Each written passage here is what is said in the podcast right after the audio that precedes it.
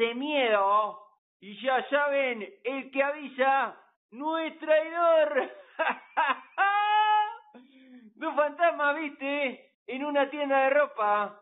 ¿Vos qué talla usás? Le pregunta uno. Y el otro le responde, yo, medium. ¿A qué famosa actriz nos contrataron para la película Entrevista con el vampiro? Porque pensaron que no funcionaría. A Penélope Cruz. El otro día me invitaron a una fiesta de Halloween. Fui a comprar la máscara, pero me vendieron solo la gomita. Chiste de terror, se lo habíamos avisado antes de dar paso a nuestro colaborador habitual, el hombre que fue dentista de Bela Lugosi, el hombre que presentó en Maine a los padres de Stephen King, el pibe que surgió del frío, el doctor Pulmonía. Buenos días, doctor. Buenas tardes, chavalote. Hemos comenzado con la música de arranque de la película El Resplandor, que sonaba de fondo terroríficamente del, del celular del vecino. ¿Viste, flaco, la película de Kubrick? Hombre, claro, cómo no verla. En aquellos ochenta. Qué, qué bonitos los ochenta, qué buenas películas también. Me encanta la película, pero hay que hacer un inciso de esa película. Y es que tiene un doblaje horrible de terror. Claro, hay que verlo. Con la de- Porqué y con el otro cansino doblando a Hamilton Jones.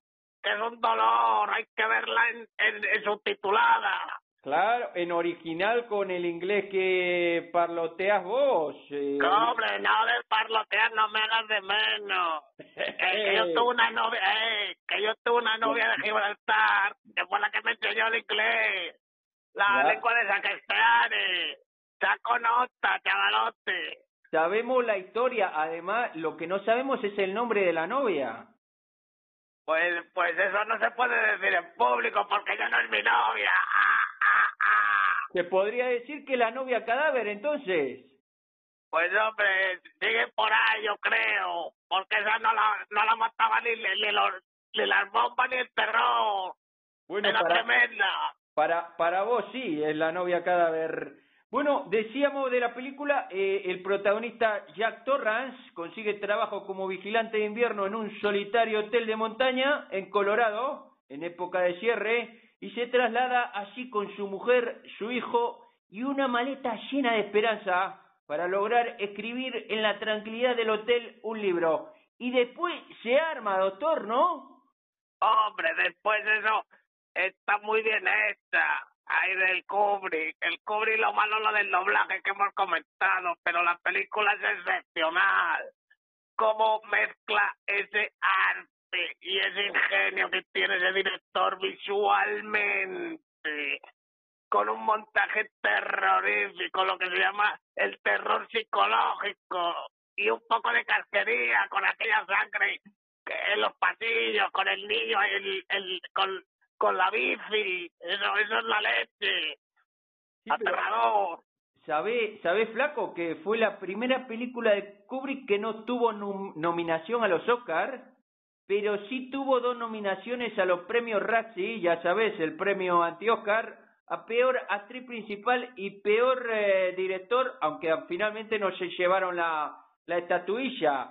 Bueno, pues eso nos habla Armando de los críticos, los famosos intelectuales. Cómo meten la patita un día sí y otro también. Pero no, no hay que hacer caso a la media, a las hordas de, los periódicos. No hay que hacerles caso. Y me gustaría, Flaco, eh, formular una pregunta, porque es muy actual esto de la fiebre de la cabaña, cuando un número de personas se encuentra encerrada en un sitio determinado y la reacción claustrofóbica le lleva a matar al resto. ¿Qué pensás vos de esto, Flaco, en época de confinamiento?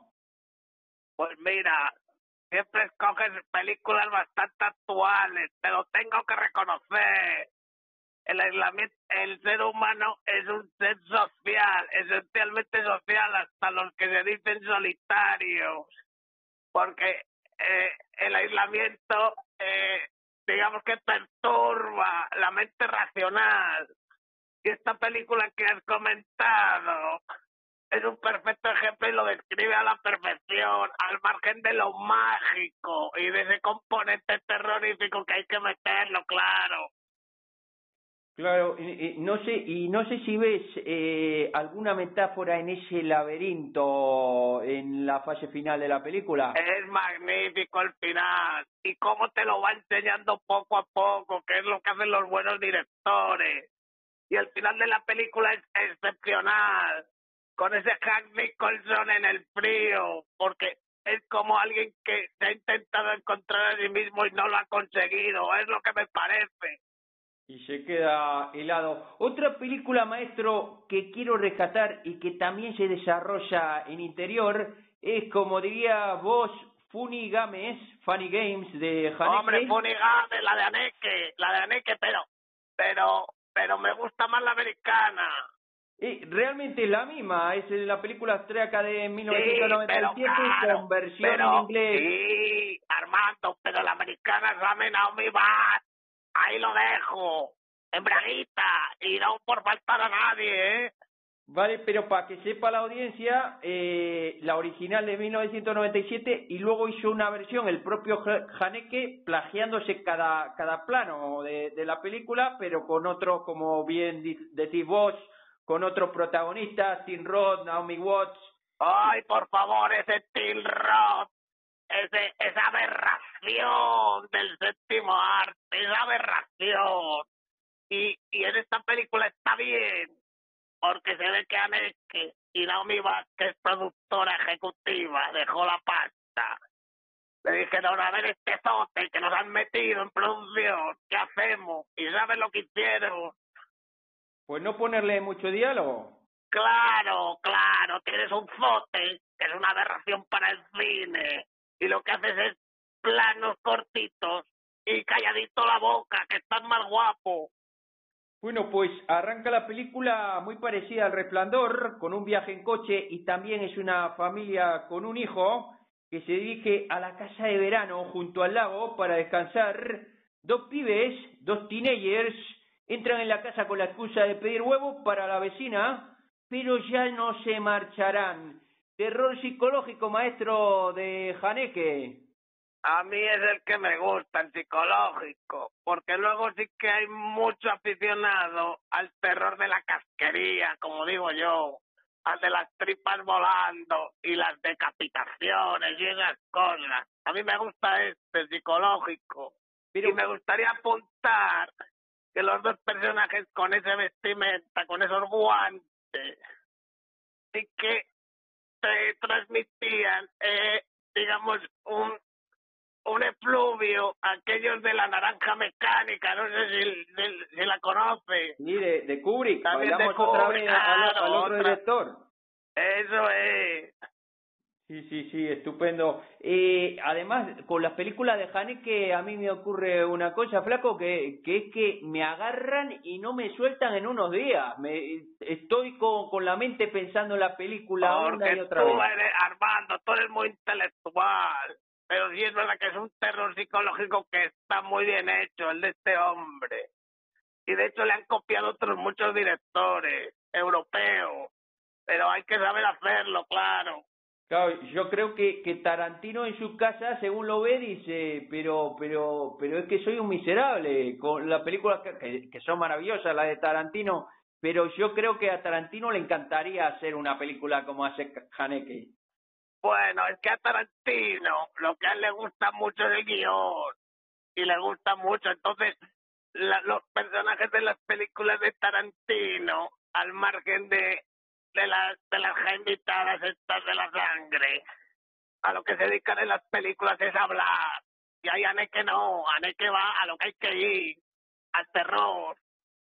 ¿Y, y no crees, flaco, que, el terror más que encontrarse cara a cara con un oso o un león es vérsela con un ser humano despiadado? ¿No te podés fiar ni de esos jovencitos? Porque ya se sabe que incluso el diablo fue una vez ángel. ¿Cómo ves esto, doctor? Eh, ¿Hay que guardarse siempre las espaldas? Pues yo creo que sí, creo que lo comentamos en algún programa que me preguntaste sobre el buenismo. Y yo dije aquello de López, de el ser humano es lobo para el hombre. Y yo creo que se demuestra. El ser humano es, es la única especie, por ejemplo, que es capacidad de, es, es capaz de odiar. Es un sentimiento que es muy es muy nuestro, es, es, es esencial en el ser humano. Tremendo. Y hablando de odio, otra película y con doblete, en esta ocasión con adaptación de Scorsese, protagonizada por Robert Mitchum y en su versión moderna por su tocayo De Niro, Mascadi. Por Bobby, por Bobby. Y, y, creo que es Jessica, Jessica Lange, creo. está estupenda, está estupendísima. Y, sabes que, bueno, en la sinopsis de Mascadi consigue la libertad tras una condena por agresión sexual y nada más salir va en busca del abogado que tuvo la culpa de que lo encerraran. Poco a poco va acechando a la familia del letrado sin que la justicia pueda intervenir, convirtiendo la situación en un infierno. La película, seguro que ya lo han adivinado, es Cape Fear, traducido en España para lo original como El Cabo del Terror y para la adaptación como El Cabo del Miedo. La viste las dos, ¿no, doctor? Hombre, claro, y hay que decir de Scorsese que es muy listo, que copió la película y no se dedicó a inventar, sino a mejorarla le metió el ritmo suyo tan propio que se le da también el ritmo narrativo, algo más de acción y prácticamente es un calco de la original. Mejores actores también, porque Nick Nolte me parece que está muy bien en ese papel de abogado asustadizo. Pero, pero no es, no es Nick Nolte el, Es Nick Nolte. ¿Es Nick Nolte? Es Nick Nolte. Vamos, eh. Sí, sí, es verdad, es verdad, flaco, es verdad, es verdad, es verdad. Que tiene una hija... está estupendo con esa cara de bulldog que tiene. Pues sabe poner esa, ese, ese actor pasivo, eh, ese personaje pasivo que requiere la película. Y tiene una hija que también aparece en Abierto hasta el Amanecer, hablando de Tarantino, que es Juliette Louis. Ay, ay, que está muy bien en el papel, está muy bien. La Lolita, la que hace de Lolita, ¿no? Sí, sí, que, que lee Henry Miller. Muy bien. Eh, decía Sófocles que para quien tiene miedo, todos son ruido. Lo compartí, maestro, esa sensación en la película de que cualquier ruido alarma a pesar de que a la postre no sea nada. ¿Cómo lo ves pues, esto? Pues yo creo que los miedos, claro, cuando hablamos de películas de terror, se mezcla también películas de suspense. Es una línea muy fina, pero todas confluyen en, dos aspectos fundamentales. El primero es los, el terror que sentimos cada ser humano, que viene de dos partes. La primera es biológica, es como el que tiene miedo a las arañas y otro no. Es posiblemente porque su genética de, algún antepasado le ha transmitido ese pánico a, a los arácnidos, por ejemplo. Y luego está el terror que viene de fuera del contexto, de las malas experiencias, de los traumas que llama. Entonces cada uno tenemos nuestros miedos y nuestros terrores y creo que en eso somos bastante singulares. Bueno, eh, después de todo, también el miedo no deja de ser que estás informado sobre un peligro.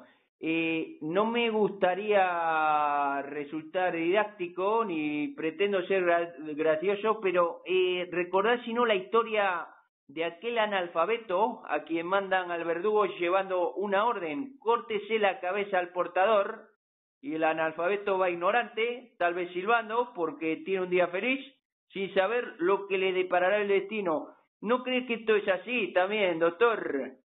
Sí, claro, eso, eso es verdad. Claro, si, si mezclas el destino, pues oye, eh, se habla siempre de vivir sin miedo. Es un ideal humano, eso de estar a la calle, no feas. No piensa en el hoy, pero claro, ese punto de miedo es muy necesario como era necesario en las cavernas para sobrevivir, para estar alerta y no ser un longi. Claro, claro, para, para, para estar pendiente de si alguien te va a asustar o no, ¿no? Porque el analfabeto este se, se llevaría un susto de muerte, ¿no? Bueno, pero claro, estaría aquel que diría, pues yo preferiría pues no haberlo sabido como el analfabeto. ¿Por qué? Porque si no ya vas cagado. Para esto hay muchas teorías. Es como lo de aquella película de el conocer tu final y cuándo. O el no querer saberlo. Pues bueno, ahí, ahí entra la singularidad humana. Muy bien, doctor. Eh, quería tocar otro par de películas también. Eh, el exorcista o, y también la semilla del diablo, donde el demonio está debajo de la piel humana la Semilla del Diablo, eh, título con el con spoiler, claro, ya esa, Esa es la de Polanski, ¿no? Claro, la Rose ah. Baby, que es una película... Sí, doctor. sale, sale Mia Farro. Mia Farro, sí, sí. Ah, esa, esa. Sí, sí, sí. Pues es la historia de un matrimonio que se va a vivir a un apartamento en Nueva York y poco a poco la mujer, que además se queda embarazada, va a empezar a sospechar eh, de sus vecinos, una secta satánica, que ella cree quieren secuestrar a su futuro bebé. ¿Viste la película y qué onda con ella, doctor? Sí, vi, cuando, cuando vi la película, es cierto que no me pareció gran cosa, he de reconocerlo, pero luego se utilizó muy bien con aquello del del asesinato de Sharon Tate, de James Mason. Claro. Y claro. se claro, y se por ese, y se juntó con esa historia y se hizo muy famosa. Claro. Porque y... Polanski se tuvo que marchar de los, de los Estados Unidos. Claro, es que fíjate que la, la película resultó un gran éxito de crítica y de taquilla, pero maldijo a muchos de los integrantes del rodaje, conocida como la tragedia de Polaski, y luego es que muchos de los, de los actores murieron trágicamente, y además, eh, ¿sabéis que, que muchos de los exteriores están rodados en el edificio Dakota? No, no, mira, los, los americanos son especialistas en muchas cosas. Una, como bien se sabe, es la caza de brujas como la cojan contigo, estás apañado. Te, te ponen la cruz. No, pero y la otra. Sí, pero esto, esto, es más, esto es más maldición porque el edificio de Dakota eh, eh es donde asesinaron el, después Leno, al, Eh, pero también son muy de resaltar las casualidades. Viven de esto. Viven de venderse muy bien y a cada poco hilan fino para ver si conectan este tipo de cosas y lo venden como un producto, que es como nos colonizan, con sus estupendos y maravillosos productos de todo típico, desde el cine a la publicidad o al McDonald's. Y, y además, además eh, el rodaje debió de ser un auténtico infierno, eh, dicen los distintos protagonistas sobre el director, que era un jovencito polaki, pero que se creía ya un dios. ¿Sabe quién fue el primero en protestar al director, maestro? Ah, pues no lo sé. Pues fue Frank Sinatra, que por entonces estaba casado con Mia Farrow. Claro, los tenía cuadrados, Frankie, como pues para toserle para esa época. Pues fíjate lo que pasó. Pidió a la actriz que abandonase el rodaje y dijo de Polanski que era incapaz de encontrar su propio culo con las dos manos y harto de la situación, y de que Mía no abandonase el rodaje, mandó los papeles del divorcio al plató mismo. Fíjate, flaco, este Fran era, era la monda. Sí, sí, era, era de armas tomar, parece, eso cuenta. Claro, así, así coleccionó esposa. Ya, ya puesto mejor no haberse casado. Ah, ah, ah. claro, claro, bárbaro. Podríamos continuar y continuar y continuar, pero la pregunta que tengo reservada para vos es eh, eh, un pelín compleja. Bueno, también está en relación con, con la otra película que citábamos, la del exorcista, ¿no es cierto? Donde la protagonista llama a unos sacerdotes para intentar acabar con la posesión demoníaca de su hija de 12 años. ¿Esta la viste también, doctor, de los 70? Es un referente está muy bien hecha. Y a ti que te gusta la música, con esa tonadita que se te mete en el coco, que es excepcional.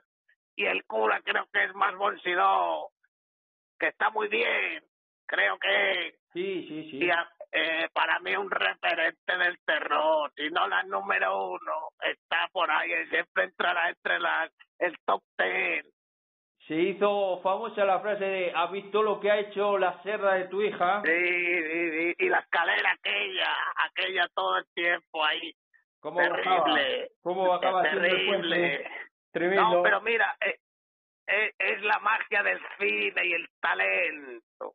Cuando una escalera que puede estar en cualquier sitio, que no hay que construirla, ni hay que gastarse dinero, el director la utiliza para meternos en el terror, en, su, su burbuja. Es, mágico, es maravilloso.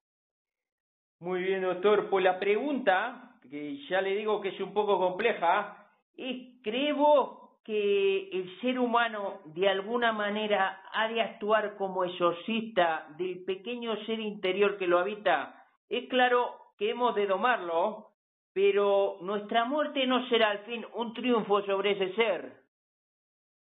Bueno, voy a preguntarme antes, Armando. Leñe, bueno, esto, esto es, es, teología y filosofía, pero sí hay una parte, digamos, biológica, y hay una parte racional, que el ser humano siempre está en, en continua lucha y yo creo que va unido también a la inteligencia y a la genética, porque claro, eh, no, no todos los cerebros se han construido igual, y no somos distintos, pero sí creo que, que, que, que confluimos hacia esa lucha entre lo que nos pide la biología y la racionalidad de lo que debemos darle al animal de comer, sirva la metáfora. Muy bien, claro, es que siempre me he preguntado esa, esa dualidad cuerpo y alma. Eh, ya, no, hay gente que lo lleva muy bien. Es como aquello de el zen y todo esto, pero claro, hasta el budista entrena, el del Buda, el del Buda entrena, y el Dalai Lama entrena con el gong, gong, y, y hoy este cachondo, eh, sírvase la expresión, y hay que domar al bicho para decirle hoy no come. Muy bien.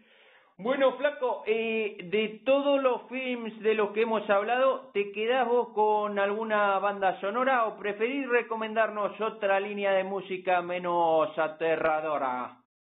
Bueno, eh, en general el terror tiene buenas, pero me gustaría apuntar una película que para mí es terrorífica, y que eh, es una curiosidad, si, si me permite. Adelante, doctor, siempre entusiasmado de su propuesta para la audiencia. Pues para que la gente sepa, el debut de Steven Spielberg en 1971 es una película de terror con dos personajes y un camión que se llamó El Diablo sobre Ruedas como era novato, le encargaron esta película de dos duros para la televisión. Pero hubo algún algún jefazo de, un estudio que la vio y dijo, leñe, pero este tío qué bueno es. Y se proyectó en los cines. Y es el debut de Steven Spielberg. Y es una recomendación como curiosidad para el que no lo haya visto. Tremendo cómo pudo hacer tanto con tan poco. Eh, de cualquier manera, le, le, voy a agarrar aquí en antena ya que nos habla de Spielberg y para contraponer el terror podríamos dedicar un programa al Wonderful World, eh, a lo feliz, eh, dedicándonos a ciertas películas de Spielberg eh, que le parece bien. Me encanta Steven Spielberg. Sé que la, hay mucha gente que no le gusta, que dice que es de palomita, de palomitero. Pero me parece un genio del cine, así que encantado, Armando. Muy bien, entonces, eh, ¿banda sonora nos destaca alguna o quiere destacar alguna canción de algún grupo que está hoy, Mira, hoy vamos con uno de los míos, de los de cabecera. Vamos a destacar un disco de 1975 de Rod Stewart, el rubio de oro. Tiene esa característica este disco, para mí uno de los grandes artistas de la música del siglo XX, en que deja a su amigo Ronnie Wood y de pase e inicia su carrera en solitario, se va a Estados Unidos y compone la, la mitad de las canciones, que están muy bien, pero algún avispado productor de lo que se da cuenta en ese disco es que es un versionador estupendo, inigualable, y ese disco marcará con sus dos, tres versiones el resto de su carrera. Ahí lo dejo. Qué bueno, qué bueno. E, este Rock Stewart es el de Sugar, Sugar, ¿no? Hombre, Sugar Sugar no, eh. Sí, pero es que ha cantado todo. Porque ha versionado todo. Ahí, ahí, ahí es a lo que te voy. Sí, pero no es la más famosa, Sugar Sugar. Está un poco despistado. La de, la de, sí, la de Sexy. La de Sexy que dice Sugar. Claro, sugar. sí, claro, sí. Sí, sí, Bueno, de, dejamos el azúcar, doctor. Eh, Stephen King a quien la crítica le ha dado combate, nuchaco, de todo, es el más famoso escritor de terror. ¿Nos puede, maestro, recomendar un book de Stephen o de otro escritor para empezar con fuerza el segundo mes del año? No, no, vamos a dejar a Stephen eh, en su casa, en las montañas o donde esté. Y vamos a recomendar un libro ideal para, para este invierno. Y vamos a dar pistas. Bien, bien, bien. A ver, la primera pista, doctor. La primera pista, que como tú dices, es un pistón. Escritor serbio. ¿Cómo te queda? Bueno, necesito alguna pista más, doctor. Ya sabes que la, literatura... bueno, la literatura... claro, para el que no, el oyente que no lo sepa, no sobran los dedos de una mano para saber los escritores serbios que han publicado en España. Vamos a empezar por ahí. Segunda pista, editorial minúscula de Barcelona. Ok. Tercera pista, ya mascadito, no se puede mascar más. Es una guía. Bueno, no es una guía, es, el título. Y habla de un país entre China y Rusia. Gengis vale, ya, ya no doy más. Ya, ya has dado demasiadas pistas. Yo creo que ahí, ahí pueden seguir el rastro nuestros oyentes. La semana que viene el doctor desvelará el autor y la obra pero bueno, eh, pasamos a la sesión más esperada del programa, donde el doctor Pulmonía nos ayuda a convertirnos en unos maleducados, en unos groseros. Adelante con el consejo, doctor. Bueno, eh, vamos a hablar hoy del transporte público, que supongo que en algún momento lo hemos usado todo. Sí, sí. Y hay que, claro, y hay que situarse cuando estás tú sentadito, todos los asientos y para el tren o el autobús y todo el mundo asiste a ese hombre o esa mujer que con muletas o muy mayor forzosamente sube al vehículo va, iba arrastrándose lentamente buscando a ver uno que se levante y justo se pone a tu lado hay que aguantar y hay que mirarle. Y si, y si te mira más, hay que decirle, oye, que yo también estoy cansado, pero ¿quién te crees que eres? Triste. bueno, bueno, bueno. Se puede armar en el autobús. Pero bueno, hasta aquí las intervenciones de doctor en este último día de enero que hemos dedicado al miedo, al terror. Le deseamos todo lo contrario para esta semana que entra, que no haya sustos y puedan disfrutarla. Nos reencontramos el 7 de febrero. Gracias por escucharnos. Tchau, tchau!